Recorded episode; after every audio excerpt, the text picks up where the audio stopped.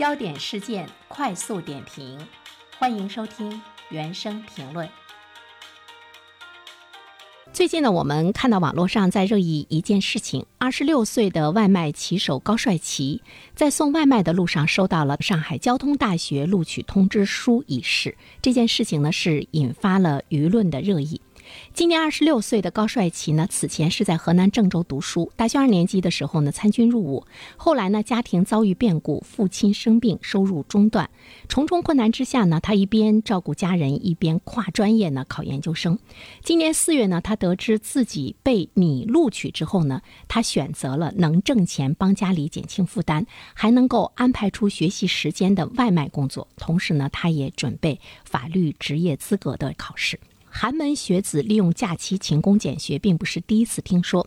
工地上呢，收到北大录取通知书，学霸考入清华后，去工地搬砖等等，他们身上蕴含的。自强不息的精神，一次一次呢是感动了呢我们。大多数我们看到呢取得不俗成就的人，不是因为聪明决定，而是在于持之以恒的努力。那么从这个意义上来说，学习和做事情的道理呢是一样的。一个能够刻苦学习的人，他也能够凭借着自己的努力做好呢其他的事情。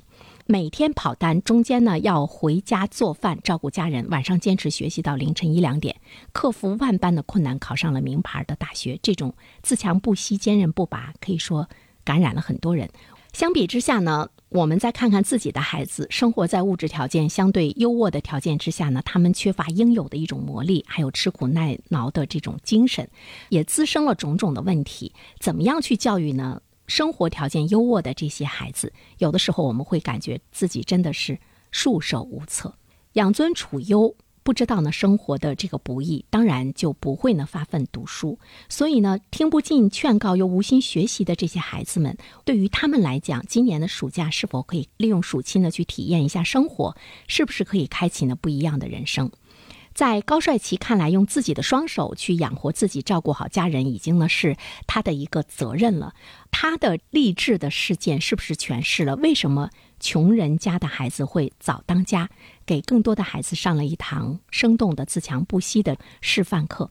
外卖小哥考上上海交大的研究生，我觉得他不只是一个励志的故事。越坚强越有力，越努力越幸运，未来是可期的。所以呢，对于我们今天的这些孩子们来讲，我们应该让他们拥有一个什么样的暑期的生活？这个呢，也是值得我们的家长呢仔细去思考的一件事情。